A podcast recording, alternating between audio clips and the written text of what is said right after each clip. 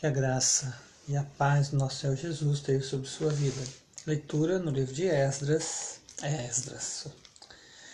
As muitas letras nos fazem tropeçar, né? No livro de Esther, capítulo 4. Quando Mordecai soube de tudo isso, rasgou a roupa em sinal de tristeza, vestiu uma roupa feita de pano grosseiro pôs cinza na cabeça e saiu pela cidade chorando e gritando.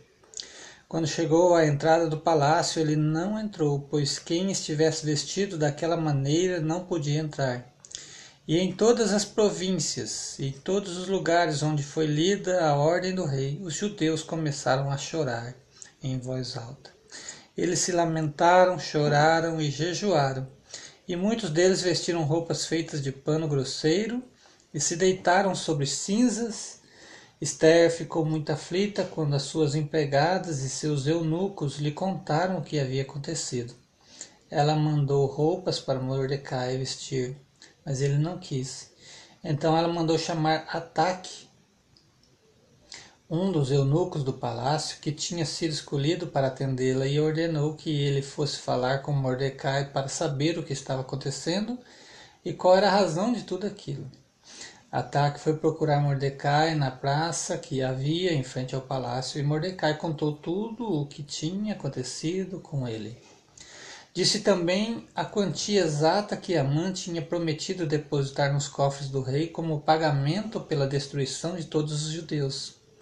Mordecai entregou a Ataque uma cópia do decreto que havia sido lido por toda a cidade de Suzã ordenando que os judeus fossem mortos. E Mordecai pediu a Ataque que levasse a cópia a Esther, explicasse tudo direito e pedisse a ela que fosse falar como, com o rei e insistisse que ele tivesse piedade de, do povo dela.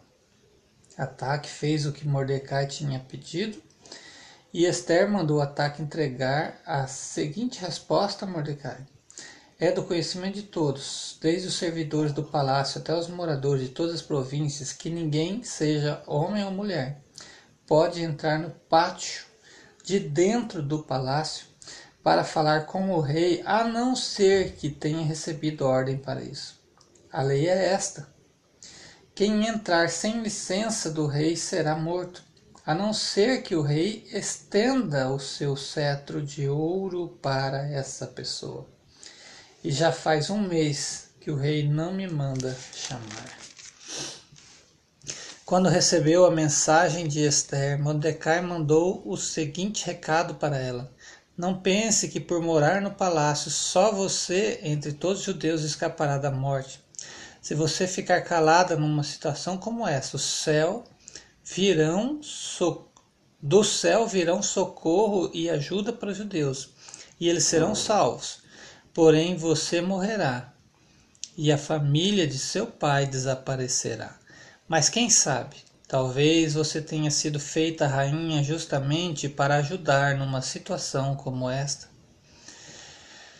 Esther enviou a Mordecai a seguinte resposta: Vai, reúna todos os judeus que estiverem em Suzã, e todos vocês jejuem e orem por mim durante três dias. Não comam, nem bebam nada, nem de dia nem de noite. Eu e as minhas empregadas também jejuaremos. Depois irei falar com o rei, mesmo sendo contra a lei. E se eu tiver de morrer por causa disso, eu morrerei. Aí Mordecai foi e fez tudo o que Esther havia mandado. Que a graça e a paz do nosso Senhor Jesus esteja sobre sua vida e seja abençoado com esta leitura. O nosso tempo, que é o tempo da graça, Deus está estendendo um cetro de ouro para a vida de cada um de nós, nos chamando, há um chamado, né, para os céus, para a casa do Pai. Um dia tudo isso aqui vai acabar. E quem obedeceu essa ordem, quem foi chamado, né, vai receber né, o, o direito de viver na casa celestial. Porque um dia ele vai estender um cetro é de ferro. Esse cetro de ferro é destruição, é castigo, é sofrimento, eterno, não é? Então que você seja aquele a quem Deus está estendendo o cetro de ouro neste momento.